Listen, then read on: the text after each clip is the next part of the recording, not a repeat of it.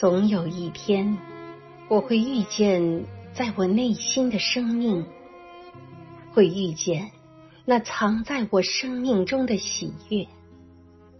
尽管流逝的岁月用他们无谓的尘埃扰乱我的道路，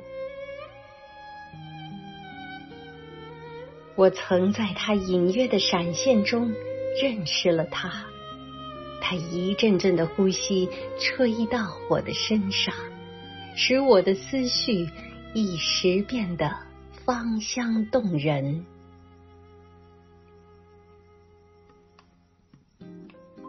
总有一天，我会遇见在我身外的喜悦，它滞留在光明的帷幕后面，而我就将站在充溢的寂寞之中。